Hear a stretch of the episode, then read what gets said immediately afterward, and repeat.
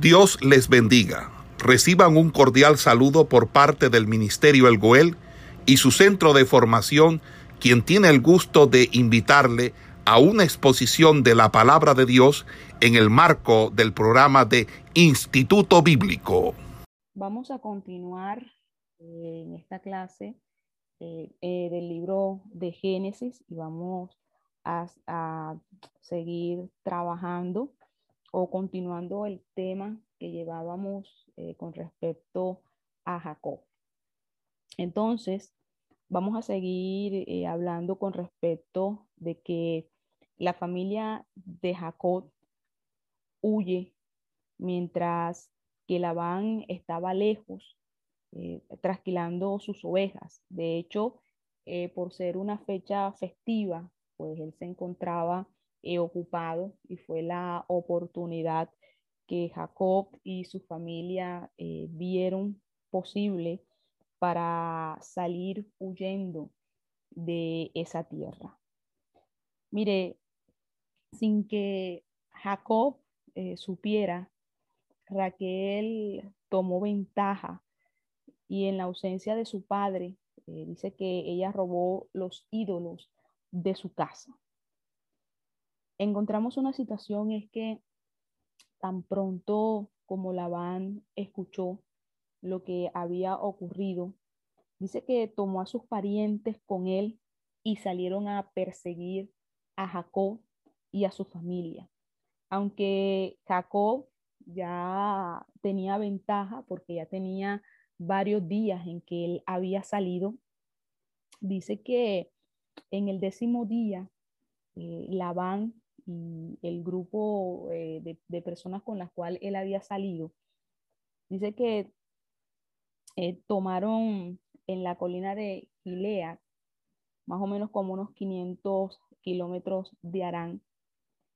Y dicen que en ese preciso momento Dios intervino eh, la noche anterior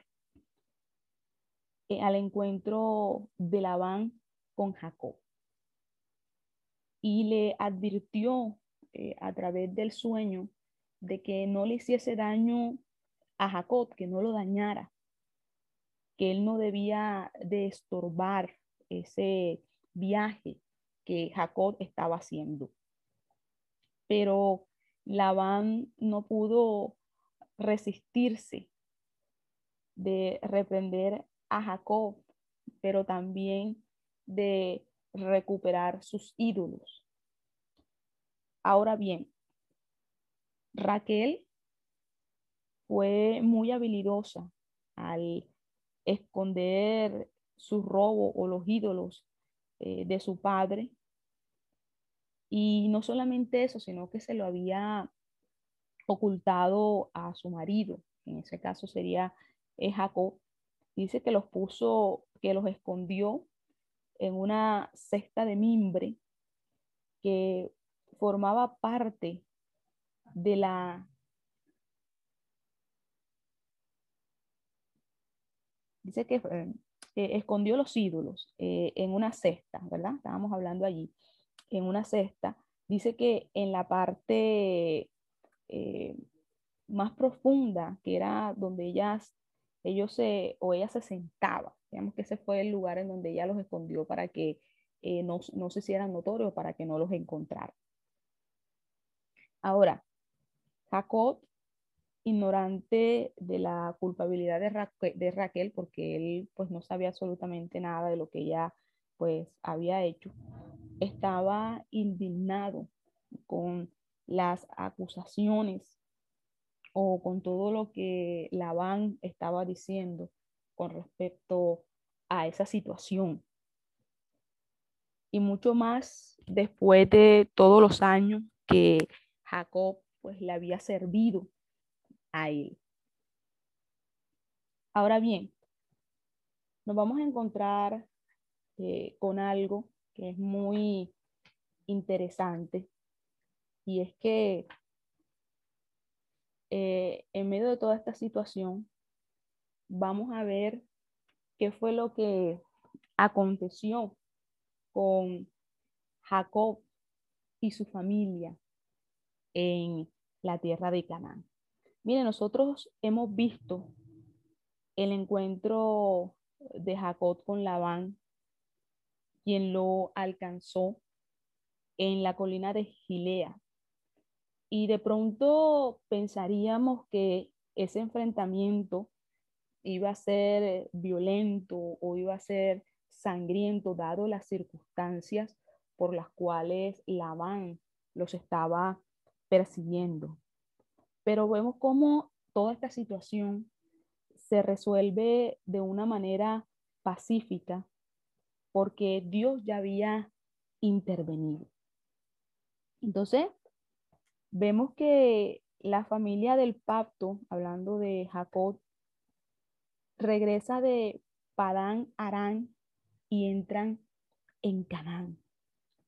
Y después de algunos años, toma el primer paso que eventualmente lo guiaría a Egipto. Ahora bien, la vida de Jacob parece ser o haber estado llena de muchas crisis en las cuales Dios intervino en cada una de ellas, en protegerlo, en ayudarlo. Desde el principio, uno de los grandes problemas que Jacob tuvo fue el depender de su inteligencia, ya que si usted analiza su nombre, Jacob, era el que toma de el calcañar, o sea, era un recordatorio eh, profético de esa tendencia que él tenía de sacar ventaja para sí mismo y de no importarle cuáles fueran eh, los resultados y a quién podía afectar. O sea, él solamente pensaba en él y no en las demás personas. Ahora, este egoísmo, nosotros lo pudimos ver eh, primeramente cuando tomó la primogenitura de Esaú, después lo volvemos a ver cuando eh, roba la bendición de su padre. Entonces, siempre fue una persona que pensó en sí mismo, para él. Entonces, si nosotros leemos todos estos eh, capítulos en Génesis, nos podemos imaginar de, de cierta manera cómo se sentía Jacob al enviar sus mensajeros a su hermano Esaú y esperar qué respuesta le iba a dar, porque es que Jacob sabía todo el daño que había ocasionado con su mentira, eh, con ese engaño, con toda esa situación que pasó allí, y cómo estaba dolido y cómo su hermano Esaú estaba resentido, molesto, enojado, odiaba a Jacob. Entonces, claro que Jacob debía de sentir miedo y temor, no solamente a volver nuevamente a su tierra, sino el que iba a pasar cuando él se encontrara nuevamente con su hermano Esaú. ¿Cómo iba a ser eh, posible, piense usted, una reconciliación entre dos personas que tienen resentimiento o, odio entre sí? es muy difícil que dos personas que no se llevan bien, dos personas que se encuentran resentidas o que se odian, puedan llegar a una reconciliación amigable. Eso es algo humanamente imposible. Pero cuando alguien se entrega a Dios, Dios produce cambios en el carácter, Dios produce cambios en la vida, hasta incluso en las circunstancias y hasta en nuestros enemigos. Dios produce cambios, Dios hace algo cuando uno se entrega para Él. Entonces, mire esto. Cuando Jacob y su compañía estaban cerca de lo que se puede considerar o lo que se podía considerar como las fronteras de la tierra prometida. Sé que salió a su encuentro un grupo de ángeles. Y qué bienvenida y qué aliento que sintió Jacob al ver estos seres celestiales, porque él inmediatamente pues supo que Jehová lo protegería de ese temible encuentro con su hermano Esaú. O sea, se le aseguró de nuevo la promesa que se le había hecho en Betel cuando le dijo, he aquí, eh, yo estoy contigo y te guardaré donde quiera que fueras y volveré a traerte a esta tierra, o sea, mostrándole nuevamente Dios que iba a estar con él. Sin embargo, Jacob necesitaba más preparación espiritual para entrar a la tierra prometida, a la tierra de bendición. Aunque él había pasado, mire esto, 20 años en la escuela de disciplina, porque el estar eh, trabajándole a su suegro eh, Labán, eso fue una escuela tremenda. Y digamos que fue una manera de Dios tratar con él, de disciplinarlo, pero todavía le faltaba eh, más trato de parte de Dios, porque donde él iba a entrar necesitaba ser una persona totalmente diferente de la que era. Entonces Dios siempre va a tratar con nosotros, porque lo que Dios tiene para nuestra vida es grande, pero para que nosotros podamos alcanzarlo, obtenerlo, Dios primeramente tiene que limpiarnos, Dios primeramente tiene que quebrantarnos, Dios primeramente tiene que tratar eh, con nuestro carácter, Dios tiene que tratar en nuestras emociones, en nuestros sentimientos, o sea, Dios tiene que hacer tantas cosas en nosotros para podernos llevar a ese lugar, a ese propósito que Él ha trazado en nuestra vida. Porque es que en Dios no hay eh, casualidades, hay propósitos. Y Dios siempre va a buscar la manera de cómo tratar o tratarnos a nosotros. Y con Jacob usó muchas maneras, muchas circunstancias para encarrilarlo, para quebrantarlo, y para que su propósito y su promesa se hiciese una realidad en la vida de Jacob. ¿Sí? Mire esto.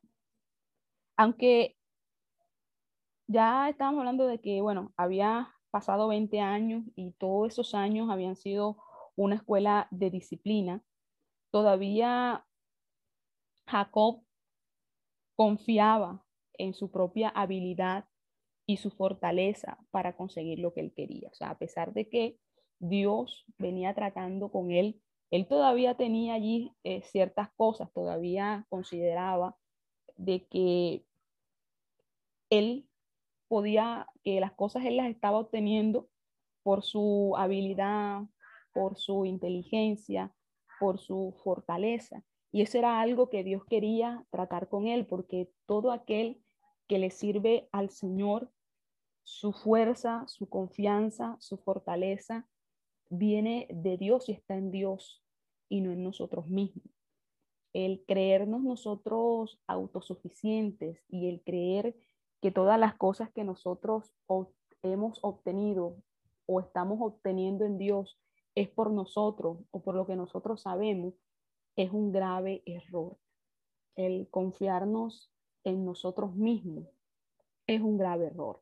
Y eso es algo que no sirve y que es dañino cuando nosotros queremos servir eh, en la obra del Señor. Entonces, Esaú, eh, que digo, Jacob, todavía tenía allí esa eh, confianza en sus propias habilidades.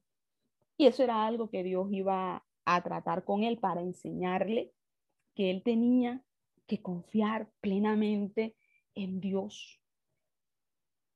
Entonces, mire esto.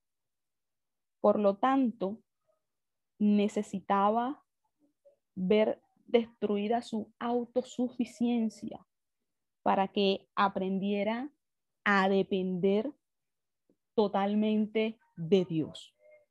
Vea esto. Esa nata astucia de Jacob tendría que ser quebrantada. Tenía que ser quebrantada. Tenía él que tener una nueva naturaleza que le pudiera ayudar a recibir las bendiciones completas de Dios y poder ocupar su lugar en el plan divino. Por eso necesitaba ser quebrantado. Ahora, nosotros podemos ver la mano de Dios al hacer esto. Primero, la amenaza de muerte al acercarse a Esaú y a su gran armada, ¿verdad? Porque su hermano este, era una persona que era rica, que tenía hombres eh, armados eh, a su cargo, a su mando, y eso era una, eh, un gran temor que tenía Jacob, porque él sabía que su hermano lo quería ver muerto por lo que le había hecho. Entonces, vemos también eh, la, eh, la, lucha de Jacob con el ángel y vemos que todas estas cosas produjeron cambios en su carácter, cambios en sus enemigos, o sea, todas estas circunstancias obraron en, en su vida y produjeron cambios en él. Ahora, hasta este punto, eh, Jacob había contado por mucho tiempo con su propia astucia, con su fortaleza, pero ahora él siente que está en un peligro mortal. O sea, que él siente que sus propios mecanismos, sus propias soluciones no lo van a poder salvar. Entonces, Esaú está determinado a vengar el mal que Jacob le había hecho 20 años atrás. Jacob, temeroso y angustiado, todavía mantiene en mente eh, la presencia de su hermano, o sea, toda esa situación que había acontecido con su hermano. Y debido a esto decide dividir su campamento o su compañía a fin de que si Esaú atacaba a uno, el resto pudiera escapar. O sea, Jacob estaba previendo el desastre mayor, porque es que él sabía el daño que él le había, que él había ocasionado eh, a su hermano y sabía que Esaú no le iba eh, a perdonar, al contrario, iba eh, a, a matarle por eso. Entonces, mire esto. Jacob, al ver esta situación tan crítica, tan dura, clama como nunca a Dios por ayuda. Mira, su oración revela que los largos años de disciplina, esos 20 años que él pasó eh, eh, con Labán, no habían sido en vano. Él suplica al Dios de sus padres sobre la base de que Dios le había ordenado que regresara a la tierra y a sus parientes y que Dios había prometido prosperarlo. Jacob reconoció completamente su propia indignidad y confesó que solo la gracia de Dios y su bondad lo habían hecho eh, prosperar a él. Pero hasta este punto, nosotros vemos que Jacob no confiesa claramente eh, sus pecados del pasado y todo lo malo que él había hecho antes. Él no comprende que es él y no Esaú su peor enemigo. Mire, mire, mire esto, este, tan interesante. No comprende, o sea, Jacob no comprendía que el peor enemigo no era su hermano, era él mismo. Él mismo. Su egoísmo, su engaño, hicieron que él saliera de Canaán. Porque toda esta, esa situación y que él tuviera que salir huyendo fue a causa de él mismo, de sus mentiras. Y ahora él debe humillarse a sí mismo y no pensar en él, sino pensar en el bienestar de los demás, el ser generoso con sus posesiones y establecer buenas relaciones con su hermano antes de que él pueda volver a la tierra prometida. Mire esto. Jacob francamente confiesa sus temores al Señor, pide su ayuda, cita su promesa y luego de esto se prepara hacer cualquier cosa para apaciguar a su hermano. Mire si esto no es de, de analizar.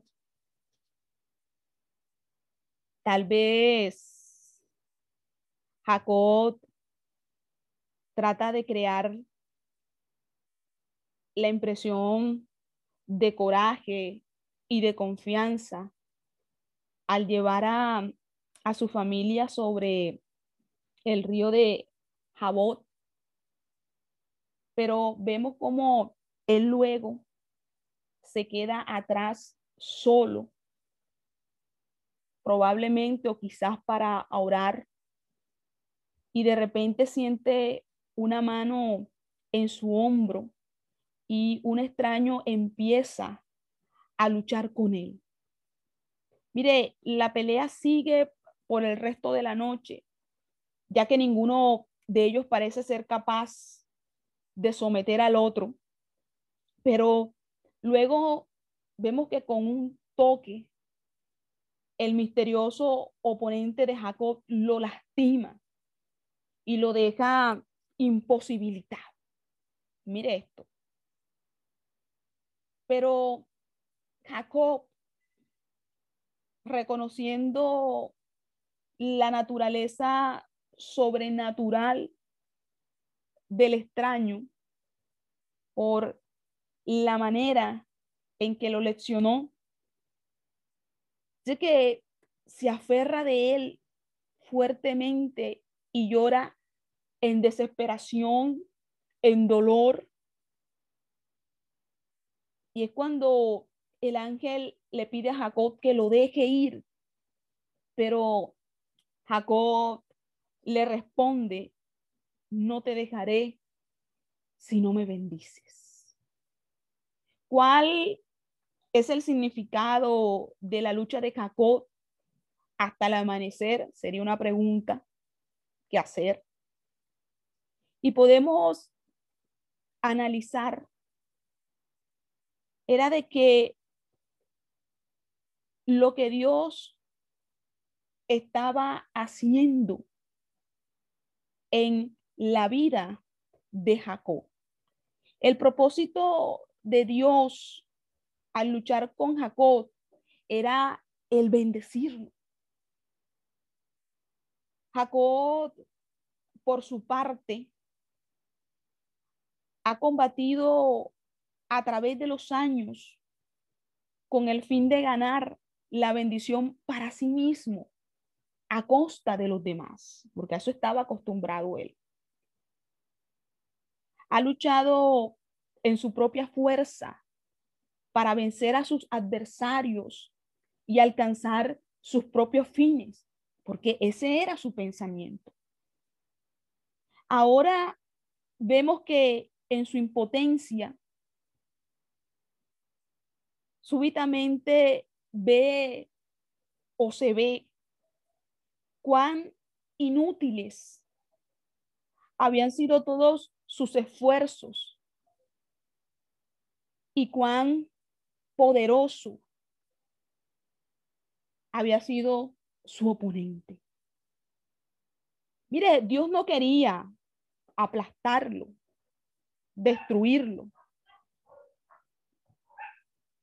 sino lo que Dios quería o lo que Dios deseaba era conquistar a Jacob, quebrantarlo, para que éste se entregara a su voluntad.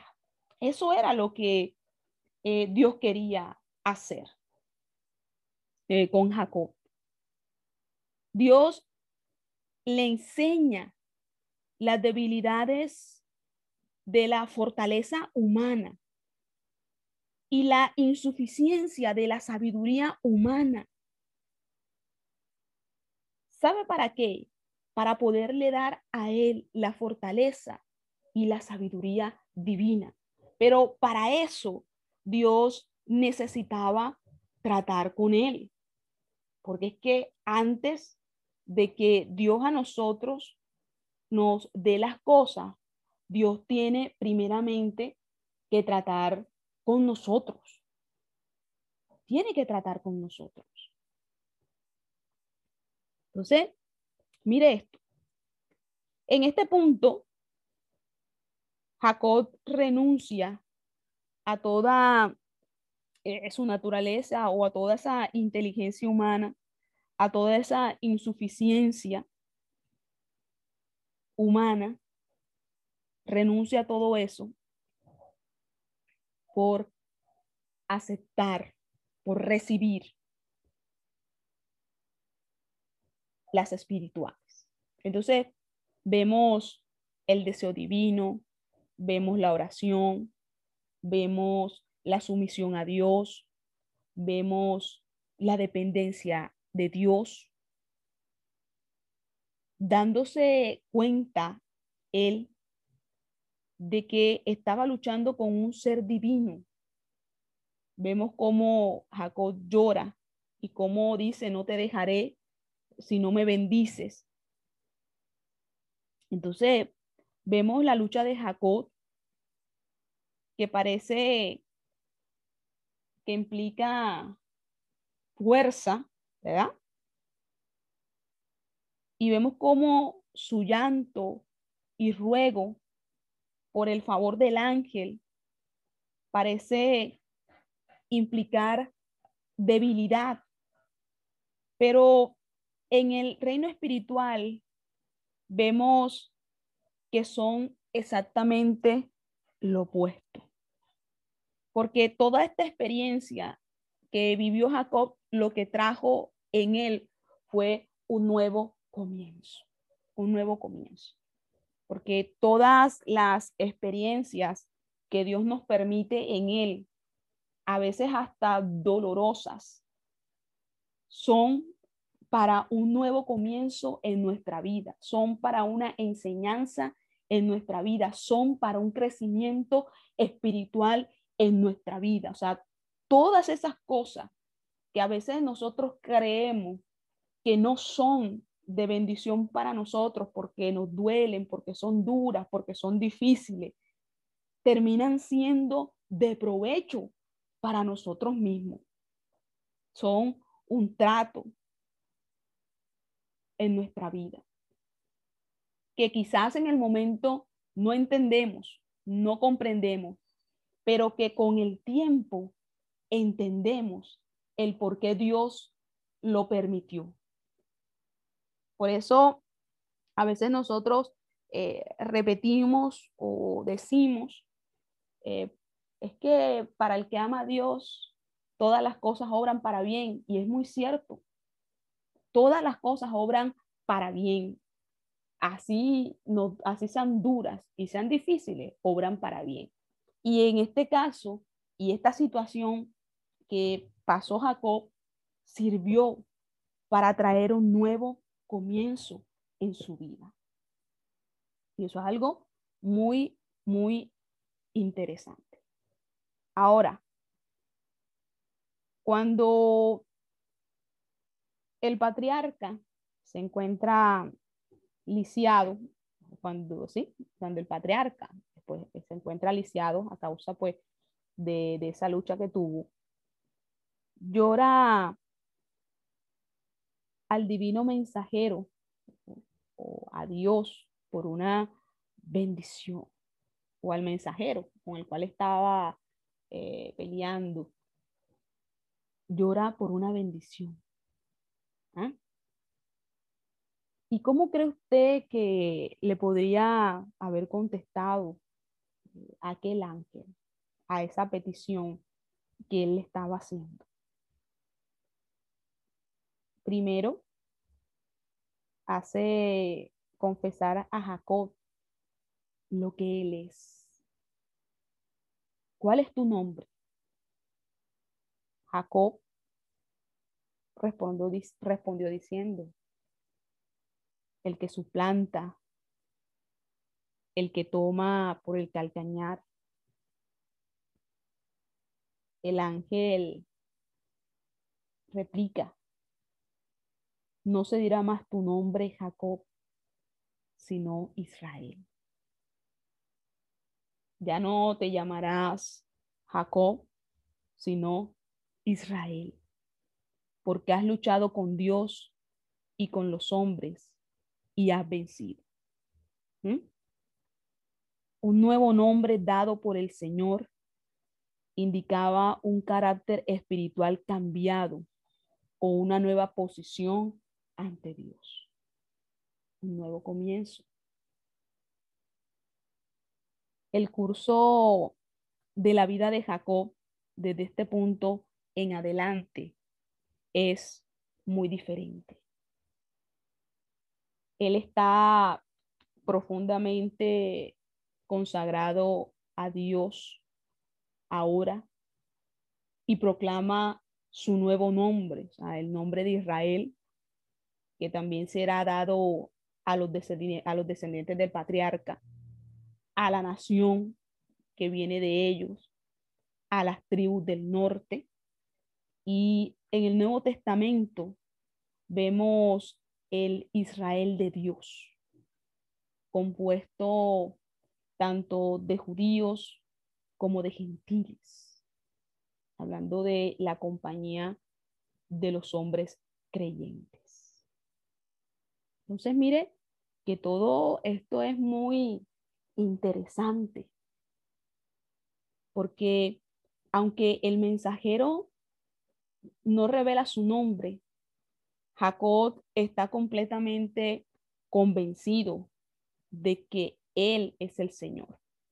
El nombre, el nombre de aquel lugar Peniel, el rostro de Dios, para perpetuar, digamos que la memoria de esa decisiva o de ese cambiante o de esa experiencia que cambió su vida, ¿verdad? Que fue una experiencia que lo cambió. Como muchas veces ocurre en nuestra vida, hay muchas experiencias que a nosotros nos cambian por completo. Ahora, mire, mire esto. La cojera de Israel le recordará siempre de la lucha que tuvo en Peniel. Tal vez esto simboliza el quebrantamiento de la naturaleza de Jacob.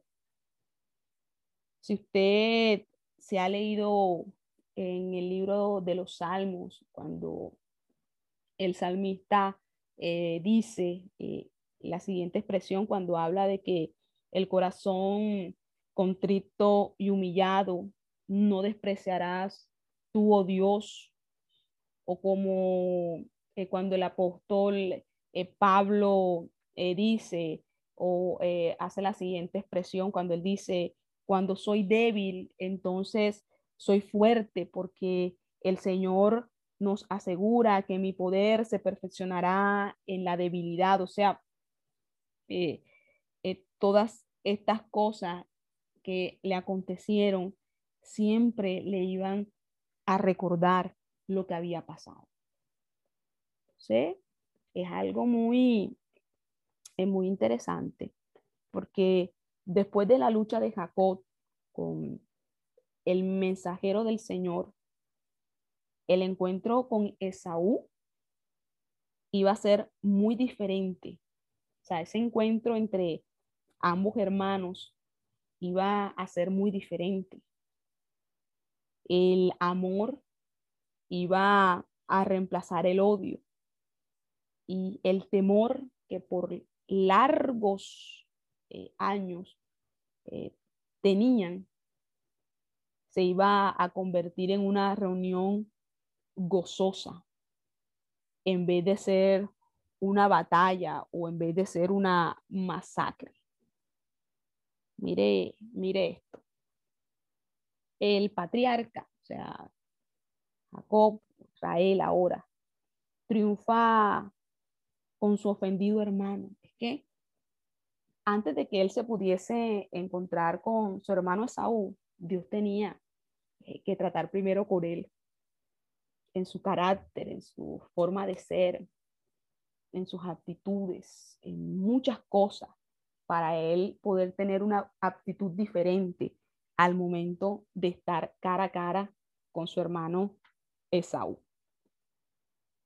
Ya iba a ser muy diferente ese encuentro porque ya él no era el mismo.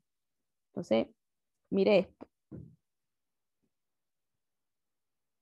Ya no iba a ser o sea, esa, ese, eh, ya, ya no iba a ser, o ese temor pues, que tenía eh, Jacob al encontrarse con su hermano, de que iba a pasar algo malo, de que iba a pasar una tragedia, de que se iban eh, a matar, ya esto había cambiado. Ya, ya él tenía otra manera de pensar, de ver las cosas.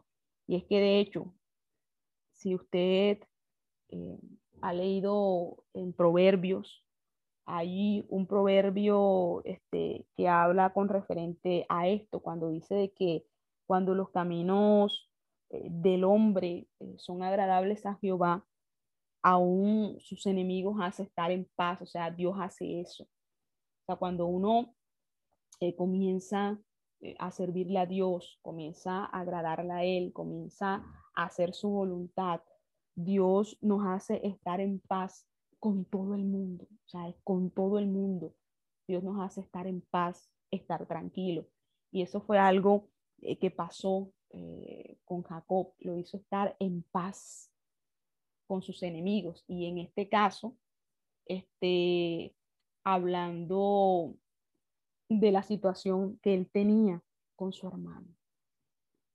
Entonces, es muy importante cuando nosotros nos rendimos o nos humillamos delante de la presencia del Señor, porque Dios toma el control de todas las cosas, Dios toma el control de las personas, Dios toma el control de las situaciones.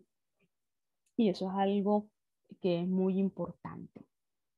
Ahora, cuando Jacob ve acercarse a Esaú con sus 400 hombres.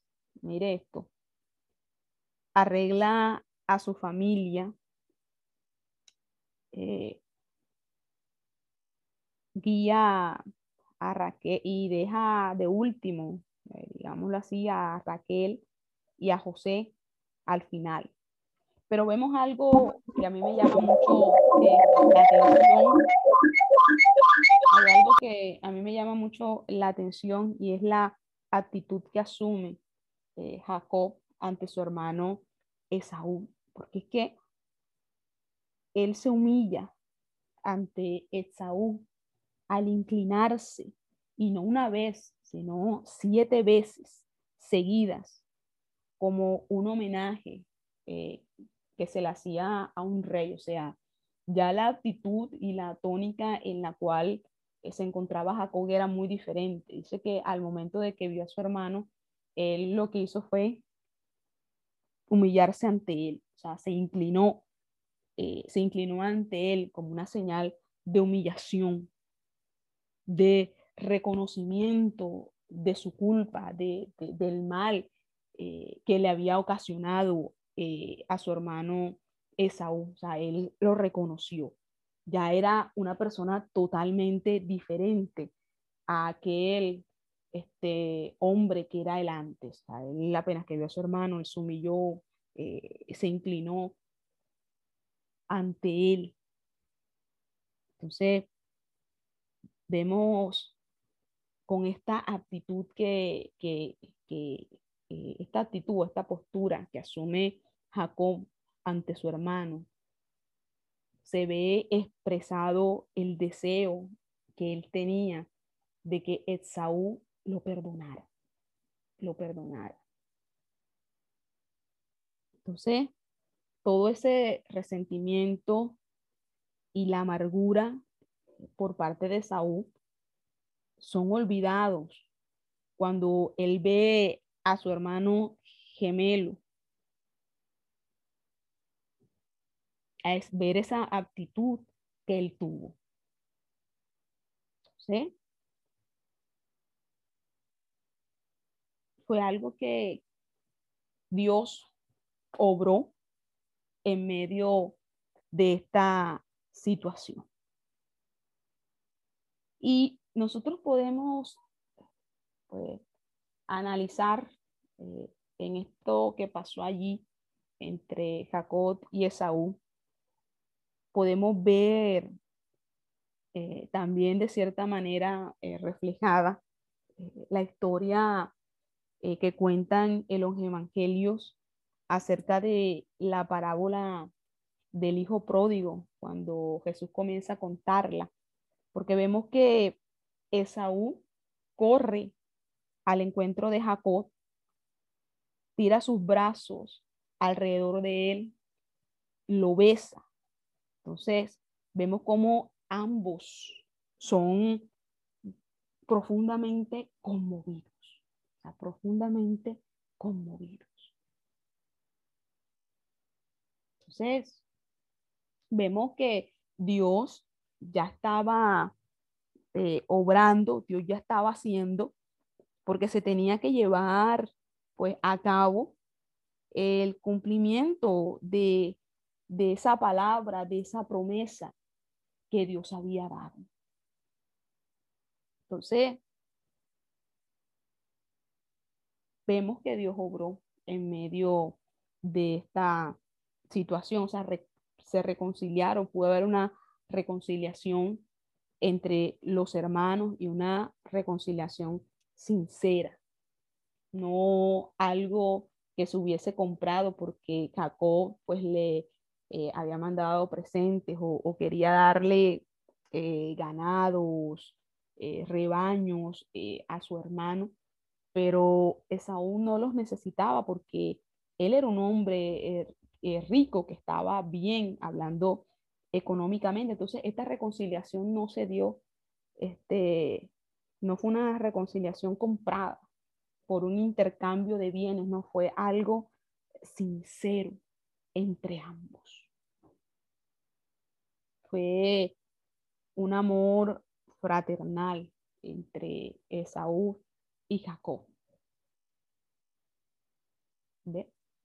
Entonces, esta, pues, esta feliz reconciliación, sin embargo,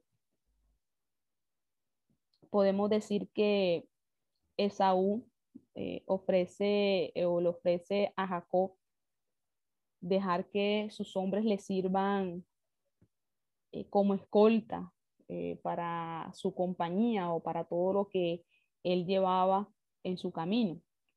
Dijo que pues sus hombres le podían ayudar, los podían escoltar para que no estuviesen solos, pero vemos que pues Jacob, no acepta esa propuesta porque él consideraba que ya ellos habían hecho un largo viaje desde, desde Padán, Aram, y que la gente y su ganado pues necesitaban descansar, necesitaban recuperarse antes de continuar eh, hacia seguir y después hacia Canaán necesitaban eh, tomar allí un descanso.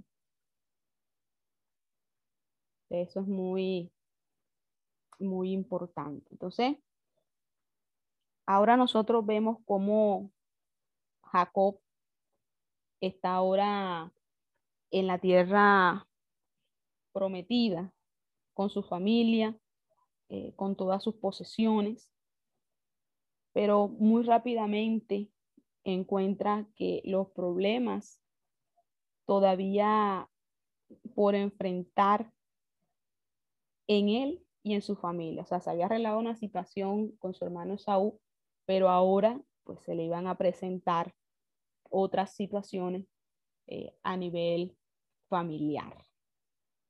Eh, hablando ahora de, de Siquén hasta Betel ahora iban a presentarse otras situaciones en medio de la vida de Jacob.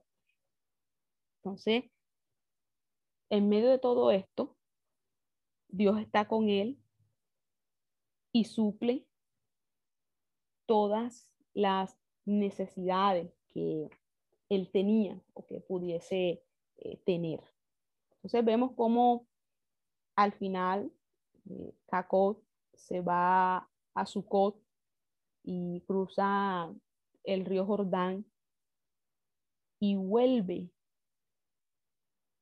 a Canaán.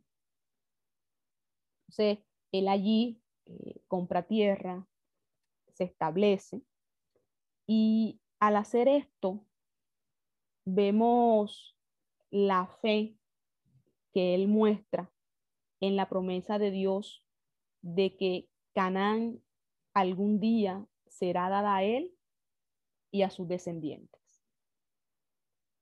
Entonces, esto es algo muy importante. Entonces, vemos cómo Jacob erige o hace un altar en reconocimiento, en agradecimiento de que Dios ha cumplido su promesa de traerlo de vuelta a Canaán al dedicar el altar al Dios de Israel, él públicamente está cumpliendo su juramento de que el Señor sería su Dios, de que el Señor sería su Dios. Y él usa, él usa pues el nombre dado por Dios, o sea, Israel, y conmemora su experiencia en Peniel. O sea, el título Dios, el Dios de Israel, es un testimonio permanente a su casa y a los cananeos. Sin embargo, no hay como una, un registro eh, de que Dios se siguiera pues comunicando eh, con él eh, allí o que lo llevara a establecerse en Siquén. Pero lo que sí hizo Jacob fue darle gracias a Dios por lo que había hecho y cómo estaba cumpliendo sus promesas en Él. Y eso es muy importante, mis amados hermanos, el que nosotros siempre eh, le demos gracias a Dios para darle gracias a Dios en todo, eh, las cosas que Él permite en nuestra vida. Dar acciones de gracias a nuestro Señor, así como eh, lo hizo pues Jacob al reconocer eh, lo que Dios había hecho en él. Asimismo, nosotros debemos de ser agradecidos con nuestro Señor y reconocer que en medio de todas las cosas, nosotros estamos en pie gracias a Él. Que si nosotros seguimos eh, perseverando, que si nosotros seguimos avanzando, si todavía nosotros seguimos en pie de lucha, que si nosotros todavía tenemos fuerza, tenemos fortaleza, tenemos vigor, es por Él, no por nosotros mismos, por lo que Él hace en nosotros, porque Él se perfecciona en nuestras debilidades. No somos nosotros, es Él en nosotros. Y eso es motivo de que nosotros demos agradecimiento al Señor. Y por muchas cosas más que Dios hace y que nosotros somos testigos del mover de Dios en nosotros, en nuestra familia, en nuestros hogares, de cómo Dios ha quebrantado corazones, cómo Dios ha roto cadenas, cómo Dios ha restaurado. O sea, hemos visto el mover de Dios de una manera impresionante. Y por eso hay que ser agradecidos con nuestro Señor. Entonces, vamos a Esperamos que este estudio haya sido de bendición para su vida y ministerio. A Dios sea la gloria. Este es el Ministerio El Goel, vidas transformadas para cumplir el propósito de Dios.